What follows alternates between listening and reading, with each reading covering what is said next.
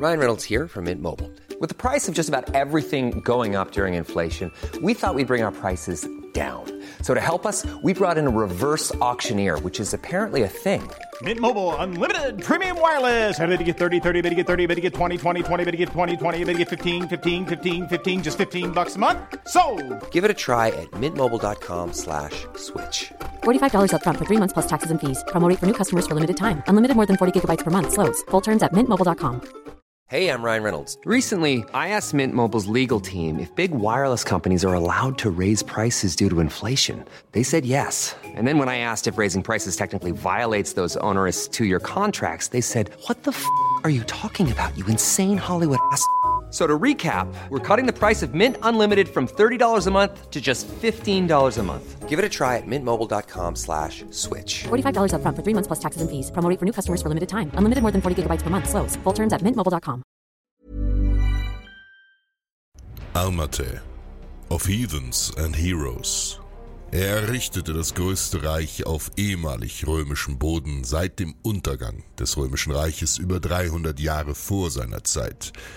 Er stellte das Kaisertum im Westen wieder her, eroberte gewaltige Gebiete von der Nordsee bis nach Mittelitalien, vom Atlantik bis nach Wien und ist wohl die berühmteste Herrscherfigur des gesamten Mittelalters. Seine Bedeutung manifestiert sich in sprachlichen Auswirkungen. Das slawische Wort für König, Kral, geht auf seinen Namen zurück, und in den romanischen Sprachen sind sein Vor- und Beiname stets verschmolzen ausgesprochen als Charlemagne, Charlemange oder Carolo Magno. Heute geht es um Karl den Großen. Kapitel 1 Kindheit und Jugend obwohl wir über kaum einen anderen Herrscher der Franken so viel wissen wie über Karl, können wir ironischerweise nicht mit Sicherheit sagen, wann er geboren wurde. Am wahrscheinlichsten ist das Jahr 748. Es käme allerdings auch 747 in Frage. Seine Geburt fiel in eine Phase des Aufstiegs und der Blüte für seine Dynastie. Sein Vater Pippin der Jüngere besaß faktisch die gesamte Macht im Frankenreich. Als Karl drei Jahre alt war, entmachtete er den letzten Merowinger, Childerich, und schickte ihn ins Kloster. Karl war somit das Königtum buchstäblich ins Kindbett gelegt worden. Pippin bekämpfte als eifriger Feldherr äußere und innere Feinde seines Reiches und vor allem seiner frischen Herrschaft. Ihr könnt euch vorstellen, dass nicht jeder Pippin den Thron gönnte. Sogar sein eigener Halbbruder Grifo hatte gegen ihn revoltiert. Pippin duldete aber keine Widerborstigkeit und keine renegaten Tendenzen unter seiner Herrschaft und schlug alle seine Widersacher. So hinterließ er seinen Söhnen ein großes, stabiles Reich, als er 768 starb. Richtig gehört. Söhne, nicht Sohn. Karl der Große hatte einen Bruder. Der hörte auf den Namen Karlmann. Karlmann war drei oder vier Jahre jünger. Den Quellen nach mochten sie sich nicht besonders und rivalisierten heftig. Als das Reich Pippins nach fränkischem Brauch unter den beiden aufgeteilt wurde, spannte sich die Beziehung weiter an. Karlmann verwehrte Karl sogar die Waffenhilfe, als ein Aufstand im Süden niedergeschlagen werden musste. Geschwisterbeziehungen sind seltsam. Man gibt ihnen eine Niere, aber niemals das Ladegerät. Interessanterweise versucht die Mutter der beiden gar nicht erst zwischen den beiden zu vermitteln. Sie stand auf Karls Seite. Zu einem offenen Krieg sollte es aber nicht kommen denn das Problem löste sich von selbst. Karlmann starb 771 im Alter von nur 20 Jahren. Sein Ableben unter mysteriösen Umständen warf damals schon die Frage auf, ob Karl vielleicht nachgeholfen hatte. Aber die Quellen schweigen sich zu diesem Thema aus. Nun mit circa 25 Jahren stand Karl da als Alleinherrscher. Und er war hungrig, sehr hungrig. Seine Politik war von Aggressivität geprägt. In den 46 Jahren seiner Herrschaft führte er nur in zwei Jahren keine Kriege. Übrigens war Karl nicht nur metaphorisch, sondern auch wörtlich hungrig. Der Mann aß wie ein Mähdrescher. Aber dazu später mehr. Er streckte seine Fühler in alle Himmelsrichtungen aus. Kapitel 2 Aussehen wir wissen über Karls Physiognomie so einige Details. Das verdanken wir der Vita Caroli Magni des Einhard. Dieser Titel bedeutet nichts anderes als das Leben Karls des Großen. Wer aber war Einhard? Dieser eifrige Kerl entstammte einem ostfränkischen Adelsgeschlecht und war umfassend gebildet. Er kam gegen Ende des achten Jahrhunderts an den Hof Karls. Diese Vita schrieb er vermutlich nach dem Ableben Karls. Mit präzisen und vor allem authentischen Charakterbeschreibungen kann man in dieser Zeit nicht rechnen, aus zwei Gründen. Erstens, da es mittelalterlichen Geschichtsschreibern vorrangig darum ging, eine Person als idealen Herrscher aus einer christlich geprägten Sicht darzustellen, Dazu zählt auch eine ganze Liste von christlichen Tugenden, die man dem Herrscher so zuschrieb, ob sie nun gepflegt waren oder nicht. Und zweitens, weil es auch nach dessen Tod unklug war, einen der mächtigsten Männer der Welt vielleicht zu beleidigen. Seine Beschreibung Karls lässt einem aber ein durchaus lebendiges Bild vor Augen erscheinen. Er war von breitem und kräftigem Körperbau, hervorragender Größe, die jedoch das richtige Maß nicht überschritt, denn seine Länge betrug, wie man weiß, sieben seiner Füße, das Oberteil seines Kopfes war rund, seine Augen sehr groß und lebhaft. Die Nase ging etwas über das Mittelmaß. Er hatte schönes, graues Haar und ein freundliches, heiteres Gesicht. So bot seine Gestalt im Stehen wie im Sitzen eine höchst würdige und stattliche Erscheinung, wiewohl sein Nacken feist und zu kurz, sein Bauch etwas hervorzutreten schien. Das Ebenmaß der anderen Glieder verdeckte das. Er hatte einen festen Gang, eine durchaus männliche Haltung des Körpers und eine helle Stimme, die jedoch zu der ganzen Gestalt nicht recht passen wollte. Beständig übte er sich im Reiten und Jagen, wie es die Sitte seines Volkes war. Sehr angenehm waren ihm auch die Dämpfe warmer Quellen. Er übte sich fleißig im Schwimmen und verstand das so trefflich, dass man ihm darin keinen vorziehen konnte. So beschreibt Einhard Karl in seiner Vita. Mit Körpergröße und Bau hatte er definitiv recht. Die Gebeine Karls haben wir im Dom von Aachen, im eigens für ihn errichteten Karlsschrein, und können so leicht nachmessen. Messungen haben ergeben, dass sein Beiname der Große auch durchaus wörtlich zu nehmen war. Karl maß ungefähr 1,85 Meter, plus minus. Das ist für heutige Verhältnisse schon groß. Aber für das Frühmittelalter, in dem die Menschen weitaus weniger zu essen hatten und damit weniger wachsen konnten, war Karl ein Riese. Sein Haar trug er etwa schulterlang. Den heidnisch-germanischen Traditionen nach galt Haar als Symbol für Stärke. Spannend dabei ist, dass Einhard auch die weniger idealen Details und Makel an Karl schilderte, wie seine zu hohe Stimme und seinen kurzen Hals. Alles in allem gab er eine sehr imposante Erscheinung ab, der man die kaiserlichen Essgewohnheiten ansah. Er aß sehr viel Fleisch, möglicherweise deshalb litt er in späteren Jahren an ziemlichen Gelenkproblemen. Möglicherweise handelt es sich um Gicht oder Arthritis. Diese Schmerzen bewogen ihn dazu, seine Lieblingspfalz Aachen zu errichten und seine letzten Lebensjahre dort zu verbringen. Das Wort Pfalz leitet sich vom lateinischen Palatium ab und steht für eine Königs- oder Kaiserresidenz. Dass er dazu Aachen auserkor, war kein Zufall, denn die Stadt verfügte über natürliche Thermalbäder, die Karl gern besuchte, um seine schwelenden Gelenke geschmeidig zu halten. Laut Einhard galt er als ein durchaus geselliger Badbesucher und liet nicht nur Söhne und hochadliges Gefolge, sondern bisweilen auch einfache Leibwachen dazu ein, mit ihm das warme Wasser zu teilen. So sollen bis zu hundert Menschen gleichzeitig mit ihm gebadet haben. Bei der Zahl könnte Einhard vielleicht etwas übertrieben haben. Kapitel 3 Charakter Charakterlich wird Karl als eigensinnig beschrieben. Er stand gerne im Mittelpunkt. Das war allerdings für einen König sicherlich keine schlechte Voraussetzung. Des Weiteren war Karl ein offener Mensch, der bisweilen sogar geschwätzig wirken konnte und schnell neue Freunde fand. Man konnte ihm einen gewissen Hang zur Völlerei anlasten. Maßvolles Essen zählte nicht zu seinen Stärken. Trinkerei allerdings soll er verabscheut haben. Bei sich selbst und auch bei anderen. Der Medievist Matthias Becher beschreibt Karl als einen geselligen Patriarchen, der sich auch nicht scheute, Gefühle zu zeigen, etwa beim Tod von engen Verwandten oder Freunden in Form von reichlich Tränen. Als Papst Hadrian starb, der ihm ein sehr enger Freund war, war es für ihn wie der Tod eines Bruders. Er war also mindestens ebenso sehr Mensch wie Monarch. Er kleidete sich bescheiden und einfach. Große Bankette gab es nur an Festtagen. Sein Tagesrhythmus war ebenfalls unüblich für einen Herrscher. Nach dem üppigen Mittagessen legte er sich gern mal zwei bis drei Stunden hin und schlief. Dafür wachte er nachts oft auf und nutzte die Wachzeit, um produktiv zu sein. Laut Einhard ließ er Freunde oder Bittsteller in seinem Bett vorstellig werden und hörte sich deren Begehr an. Manchmal sprach er von dort aus sogar Recht in größeren Belangen. Er nutzte das Schlafzimmer wie eine Art Richtersaal. In seinen nachtaktiven Stunden übte er sich auch an seinem persönlichen weißen Wal, einer Fähigkeit, die uns heute selbstverständlich erscheint, dem Schreiben. Lesen und Schreiben sind nicht das gleiche. Soll heißen, nur wenn jemand lesen kann, muss er nicht auch selbst schreiben können. Karl tat sich im Umgang mit der Schrift relativ schwer. Seine Herrschaft war gekennzeichnet von einem hohen Maß an Brutalität und keiner Toleranz gegenüber jeglichem Ungehorsam. Karl schreckte nicht vor roher Gewalt in rauen Mengen zurück, um den Widerstand seiner Gegner zu brechen.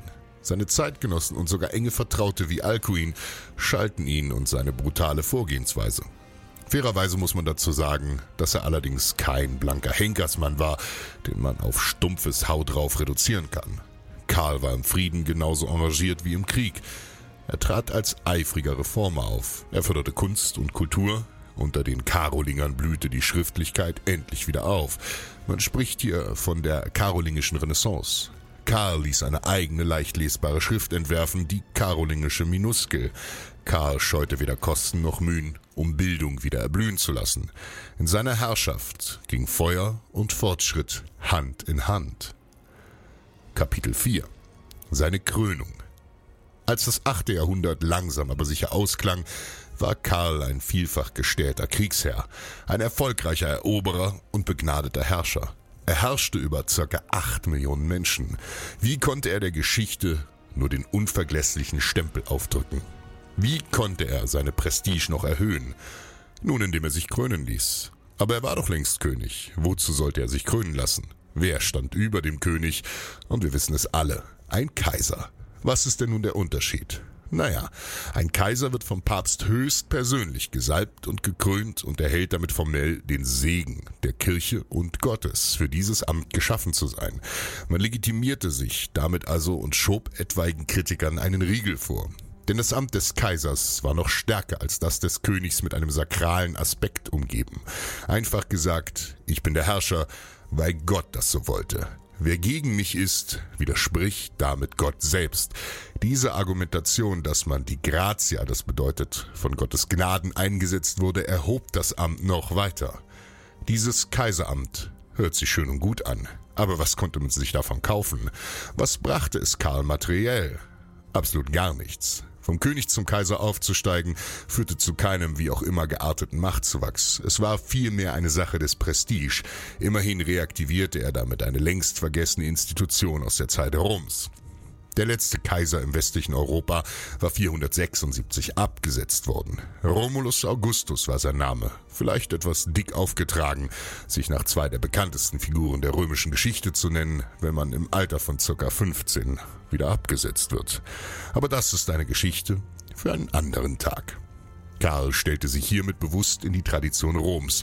Stellt es euch so vor. Rom stand als das größte Reich, das Europa in der gesamten Antike beherrschte, für Wohlstand, Sicherheit und Ordnung. Also rund um all das, was auch für einen einfachen Menschen interessant sein könnte. Wenn er sich also als neuen Kaiser in Szene setzte, ließ er damit anklingen, dass er an die Zeit der römischen Blüte anknüpfen würde. Ein überaus kluger Schachzug.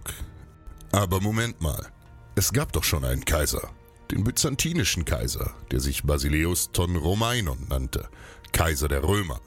Als Westrom unterging, konnte sich sein Zwilling im Osten noch lange als Macht durchsetzen. Ostrom, das später als Byzantinisches Reich bezeichnet wurde, regierte von seiner Hauptstadt Konstantinopel aus ein großes Reich. Obwohl sich in ihrem Reich statt Latein Griechisch als Sprache von Kultur, Liturgie, Verwaltung und auch als Verkehrssprache durchsetzte, stellten sie den Anspruch, die legitimen Nachfolger der römischen Kaiser zu sein. Karl war damit ein direkter Rivale geworden. Er besetzte einige Jahre nach seiner Krönung sogar byzantinische Herrschaftsgebiete an der Adria und legte sich hiermit mit den Byzantinern an. 812 mussten die Byzantiner Karl zähneknirschend als Kaiser im Westen anerkennen. Mit den muslimischen Arabern hatten sie im Osten schon einen mächtigen Feind. Einen Zwei-Fronten-Krieg konnten sie sich einfach nicht leisten. Kapitel 5 Karl und die Kirche Die Christianisierung der eroberten Gebiete war Karl ein großes Anliegen. Er setzte den katholischen Glauben flächendeckend durch, ließ Kirchen bauen und ein Klösterwesen fördern. Das hatte zwei verschiedene Vorteile für sein gewaltiges Reich. Erstens kann er mit der Etablierung der Kirche auch die kirchliche Verwaltung durchsetzen, die ihm das Regieren erleichtert. Die Kirche ist auch der Träger von Wissen und Schriftlichkeit. Wenn ihr euch die Liste mittelalterlicher Geschichtsschreiber anseht, werdet ihr feststellen, dass die meisten von ihnen dem Klerus angehörten. Zweitens schafft er es damit, eine einende Klammer über die verschiedenen Völkerschaften unter seiner Herrschaft zu stülpen. Stellt es euch so vor. In seinem Reich lebten die verschiedensten Menschen. Franken, Langobarden, Bajuwaren, Thüringer, Sachsen, Friesen, ehemalige Romanen und, und, und. Großartig gemeinsam hatten sie eigentlich nichts, außer dass Karl sie regierte. Ja, viele von ihnen waren Germanen, aber das ist kein einender Faktor.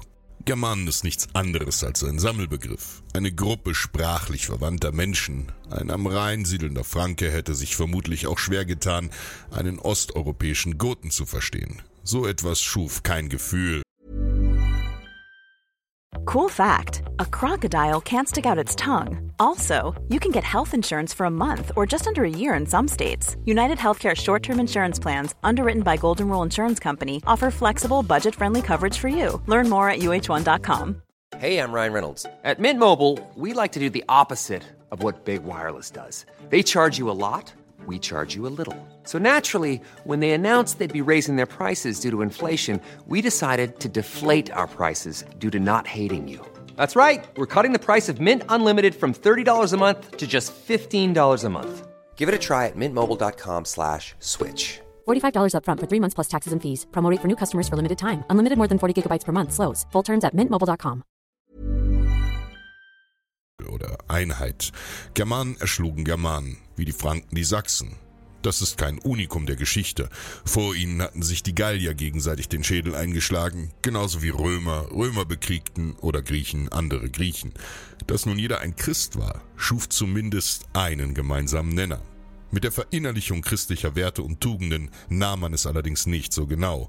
Noch zu Zeiten von Karls Vater Pippin monierte ein bedeutsamer Missionar und Prediger namens Bonifatius beim Papst, er warf den fränkischen Bischöfen vor, sich zu profan zu kleiden, selbst Kriege zu führen oder sogar Blutrache zu üben.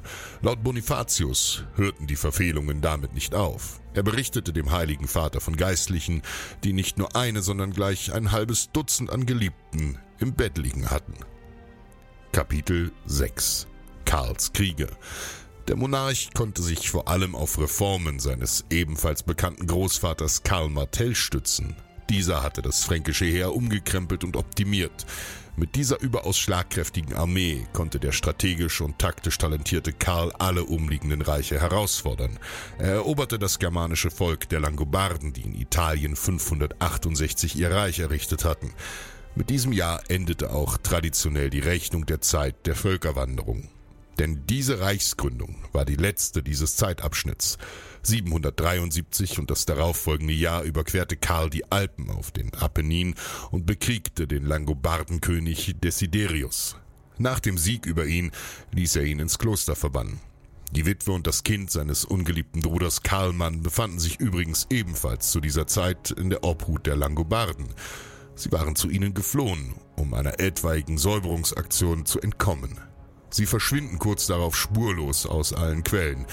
Nach der Unterwerfung nennt er sich offiziell Rex Francorum et Langobardum, König der Franken und der Langobarden. Er entmachtet den bayerischen Herzog Tassilo III. und verleibt sich dessen Herrschaftsgebiete ein. Zu Herzögen muss man wissen, dass ein Herzog ein verdammt mächtiger Kerl war, der eine ganze Fülle von Befugnissen hatte. Diese waren ein Relikt aus der alten Stammeszeit. Für Karl waren sie obsolet. Mehr noch, ein Herzogtum war für einen König ein bisschen wie ein Stein im Getriebe, der ihm oft im Weg stand. Daher war es attraktiver, diese großen Herzogtümer in kleinere Grafschaften oder kirchlich verwaltete Bistümer aufzuspalten. Hierdurch gewann er einen besseren Zugriff auf seine Untertanen, und so tat Karl es mit Aquitanien im Süden seines Reiches. Er bekämpfte die Awaren, ein Reitervolk, das sich in Pannonien im heutigen Ungarn niedergelassen und immer wieder sein Reich zu plündern versuchte. Die Awaren galten lange Zeit als gefährliche Macht in der Region und konnten sogar Byzanz zu horrenden Tributen nötigen. Gerade gegen die hochmobilen Reitervölker waren Tributzahlungen oft der Weg des geringeren Übels. Aufgrund ihrer Pferde verschwanden sie ebenso schnell, wie sie kamen. Ein Heer gegen sie zu schicken dauerte zu lang und eine permanent einsatzbereite Truppe nur für sie abzustellen war einfach zu teuer. Also war es weitaus günstiger, ihnen Gold und Silber in die Hand zu drücken, wenn sie sich dafür nicht mehr blicken ließen. Allerdings waren sie zu Karls Zeiten schon auf dem absteigenden Ast. Innere Konflikte und politische Probleme nagten an ihrer Substanz. Ihre Hauptstadt war eine für Reiternomaden typische Zeltstadt, die man nur den Ring nannte. In dieser befanden sich große Schätze, die Karl an sich reißen konnte. Karl jedoch besiegte nicht bloß, er vernichtete sie, löschte sie regelrecht aus. Einhard schrieb darüber, wie viele Schlachten während des Krieges geschlagen wurden und wie viel Blut vergossen wurde, Davon mag das menschenleere Pannonien und die Städte zeugen, wo vorher Kagans Königsburg war, die jetzt so verödet liegt, dass keine Spur einer menschlichen Behausung zu entdecken ist. Der gesamte Adel der Hunen kam in diesem Krieg um. Kagan könnte man mit König übersetzen. Es war nichts anderes als ein avarischer Herrschertitel. Er ist übrigens mit dem mongolischen Titel Khan verwandt. Warum aber spricht Einhard von Hunnen? Die Hunnen waren doch ein Volk, das hundert Jahre zuvor unter Herrschern wie Attila Europa geplündert hatte. Nur die Geschichtsschreiber wussten bei all den einfallenden Reiterscharen, seien es die Hunnen, die Awaren, die Ungarn oder letztens die Mongolen, nie so genau, mit wem sie es da eigentlich zu tun hatten und woher diese Menschen genau kamen. Der Einfachheit halber und weil viele glaubten, es handelt sich immer um ein und dasselbe Volk, nannte man alles, was am Pferd saß und zum Plündern von Osten her angeritten kam, Hunne. Die Awaren kämpften in der Tradition der zentralasiatischen Kriegskunst. Die eurasischen Pferdevölker lebten als Nomaden, denn das aride Klima bot nicht genug Nahrung für ein ganzjähriges Verbleiben an einem Ort. In der weitläufigen Steppe war wer auch immer oder was auch immer man töten wollte oft weit entfernt. Deshalb etablierte sich dort für Krieg und Jagd der komplex gefertigte Bogen. Durch ihre Lebensweise waren die Awaren also äußerst tödliche berittene Bogenschützen. Daneben führte ihr auf Kavallerie basiertes Heer auch Lanzen in den Kampf. Sie trugen schwere Rüstungen und panzerten auch ihre Pferde. Vermutlich haben sie den fränkischen Panzerreiter mit inspiriert. Jeder Aware besaß mehrere Pferde, zwischen denen er zur Benutzung wechseln konnte. Dadurch verfügten sie immer über frische, ausgeruhte Tiere. Die Steppenkrieger waren gerissene Feinde. Nicht umsonst berichtet sein Biograf Einhard, dass die Awaren nach den Sachsen seine härtesten Gegner waren. Im Kampf feuerten sie in vollem Galopp ihre Pfeile auf die Franken. Das konnten sie während sie auf den Feind zu oder von ihm davonritten. So war es schwierig, sie überhaupt zu fassen. Außerdem versuchten sie ähnlich wie die Mauren bestimmte Teile des feindlichen Heers so unter Druck zu setzen, dass die ganze Formation zusammenbrach. Daneben waren sie bemüht, die feindlichen Anführer umzubringen, damit Panik und Unordnung in den feindlichen Reihen entstehen konnte. Außerdem konnten die Awaren die Schlachtfelder geradezu mit Kriegern fluten. Eine sesshafte Kultur kann nur einen sehr geringen Prozentsatz ihrer Bevölkerung unter Waffen stellen. Zieht man zu viele ein, bricht die Wirtschaft zusammen oder man bekommt einen irreversiblen Schaden. Man geht von maximal 5% der Bevölkerung bei sesshaften Völkern aus. Durch die fehlende Arbeitsteilung und die Tatsache, dass in ihren Reihen auch keine Bauern zu finden waren, konnten Reitervölker wie die Awaren bis zu 20% ihrer Leute in den Kampf schicken. Das half ihnen allerdings nichts, denn Karl mobilisierte all seine Kräfte und setzte den Awaren nach. Einige Forscher gehen dabei von einem religiös angehauchten Vernichtungskrieg aus. Nie wieder wurde in der Geschichte ein dermaßen großes Reich dermaßen vom Antlitz der Erde getilgt. Im Jahr 828 werden sie ein letztes Mal in Quellen erwähnt. Danach verschwinden sie endgültig aus der Geschichte. Am allerlängsten führte er Krieg gegen einen nordgermanischen Stamm, die Sachsen, mit Unterbrechung überzog er ihr Land von 772 bis 804, über 30 Jahre lang, mit Krieg. Die Ursache für den Konflikt mit ihren östlichen Nachbarn war, dass die heidnischen Sachsen immer wieder Plünderungszüge in fränkisches Gebiet unternahmen, und das ging Karl auf die Nerven. Tote oder ausgeraubte Untertanen konnte er schlecht besteuern. In den fränkischen Annalen steht hierzu Damals hielt der milde König Karl eine Versammlung in Worms und begab sich von hier erstmals nach Sachsen, eroberte die Eresburg, gelangte bis zur Erminsul, zerstörte dieses Heiligtum und brachte das Gold und Silber, das er dort fand, mit. Irminsul war das größte sächsische Heiligtum. Vermutlich handelt es sich dabei um einen geheiligten Baum, den Karl fällen ließ. Damit setzte er ein deutliches religiöses Zeichen. Er würde in seinem Reich keinen anderen Gott als den christlichen dulden. Die Sachsen leisteten erbitterten Widerstand, überfielen fränkische Siedlungen und Garnisonen. Karl schwor im Gegenzug, er werde nicht ruhen, bis die Sachsen unterworfen oder vernichtet waren. Das Problem bei ihrer Unterwerfung war einerseits, dass es das Reich oder den Herrscher der Sachsen nicht gab. Sie agierten in Kleinstämmen relativ unabhängig voneinander und hatten einen gemeinsamen Feind, der sie einte, Karl. Durch diese Zersplitterung der Sachsen konnte er gegen sie nur kaum lohnende Teilsiege erringen und der Schlange nicht einfach den Kopf abschlagen. Denn die Schlange ähnelte eher einer Hydra. Die zweite Herausforderung bei der Unterwerfung der Sachsen stellte ihre asymmetrische Art der Kriegsführung dar. Die Sachsen waren schlau genug zu wissen, dass sie den Panzerreitern Karls in der offenen Feldschlacht hoffnungslos unterlegen waren. Also stellten sie sich möglichst nicht zu einer solchen, sondern bedienten sich einer zermürbenden, guerillaartigen Taktik. Diese zielte darauf ab, die Franken zu sich ins Land kommen zu lassen und sie in Hinterhalte zu locken, auf möglichst bewaldeten Terrain, wo man Kavallerie kaum ausspielen konnte. Ein westfälischer Edeling, das heißt Adliger namens Widukind, hatte sich zum Anführer der sächsischen Aufständischen aufgeschwungen und kratzte mit seiner asymmetrischen Kriegsführung empfindlich am Schorf der Franken. 785 allerdings kapitulierte Widukind unter der Prämisse, er und seine Mannen würden fair behandelt werden. Zu Weihnachten desselben Jahres wurde Widukind sogar getauft. Und nun ratet mal, wer sein Taufpate wurde. Karl selbst. Damit schuf er einen einflussreichen Verbündeten und zollte Widukind Respekt. Karl ließ sich den Widerstand der verbliebenen Sachsen nicht bieten und griff zu harten Maßnahmen. Er verwüstete ihre Ländereien, schickte Strafexpeditionen. Große Teile der Bevölkerung, möglicherweise bis zu einem Drittel, wurden verschleppt.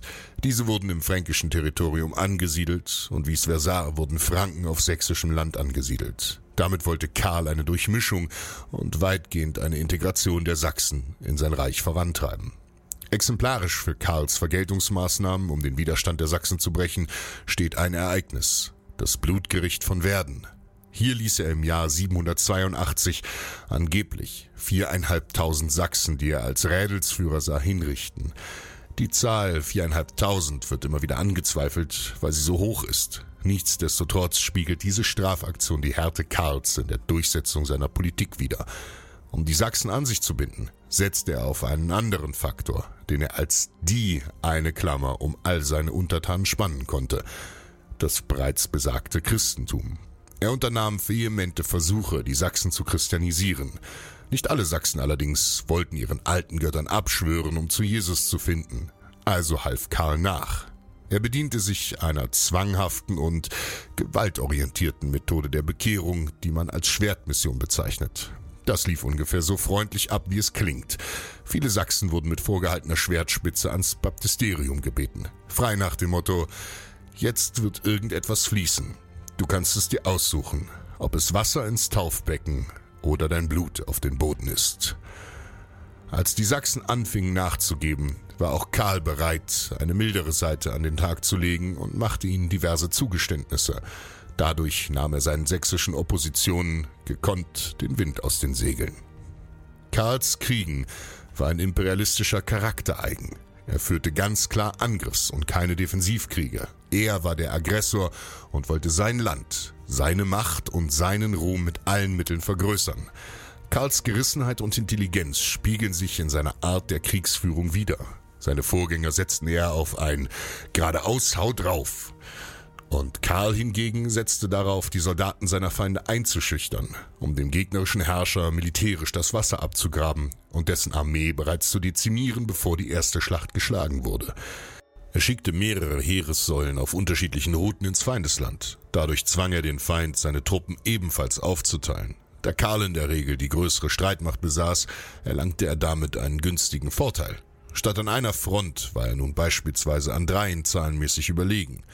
Carolus verlangte viel von seinen Männern im Feld, lange Märsche, teilweise die Nacht hindurch, Feldzüge fern der Heimat, die lange andauerten. Er galt als fordernder, aber gerechter Feldherr, der Leistung belohnte. Karl setzte hierbei auf eine Politik von Zuckerbrot und Peitsche. Wer spurte, bekam Zugeständnisse wie ein eigenes Recht. Wer sich widersetzte, wurde kalt gemacht. Als die Sachsen langsam nachgaben und auch die Christianisierung sich etwas weniger erzwungen fortsetzte, gliederte sich das Gebiet langsam, aber sicher an. Er bekämpfte die muslimischen Umayyaden im Südwesten, die ihr Reich bis Spanien erweitert hatten. Ein Insider wurde bei Karl vorstellig und überzeugte ihn, in Spanien einzufallen da der dort herrschende Emir von Cordoba sich gerade mit den vielen Ethnien seines Reiches, vor allem den Berbern, auseinandersetzen musste. Karl zog 778 über die Pyrenäen und eroberte Pamplona. Bald darauf musste er seinen Feldzug aber mitten in einer Belagerung abbrechen, denn die Sachsen hatten sich gegen ihn erhoben, als er und die meisten seiner Truppen in Spanien weilten. Damit waren seine Bestrebungen, sich Besitz in Spanien einzuverleiben, vorerst gescheitert. Im Jahr 801 also über 20 Jahre später, kehrte er zurück und eroberte Barcelona. Damit schuf er sich einen mächtigen Brückenkopf südlich der Pyrenäen. Kapitel 7. Ein Fazit. Auch wenn Karl der Große alles andere als ein Mann des Friedens war und eine gewaltaffine Ader aufwiese, so darf er doch als einer der erfolgreichsten Herrscher der gesamten Mittelaltergeschichte gelten. Nicht nur politisch und militärisch, sondern auch kulturell, religiös und in Sachen der Bildung drückte er Europa seinen Stempel auf. Zwischen christlichen Glauben und germanischen Traditionen, wie der Polygamie verwachsen, fügte er die religiösen Konstellationen seiner Zeit geschickt in seiner politischen Agenda ein. Was lernen wir aus Karl? Ein weiser Herrscher sorgt immer für ein gemeinsames Ziel, eine gemeinsame Identität, um die sich seine Untertanen scharen können.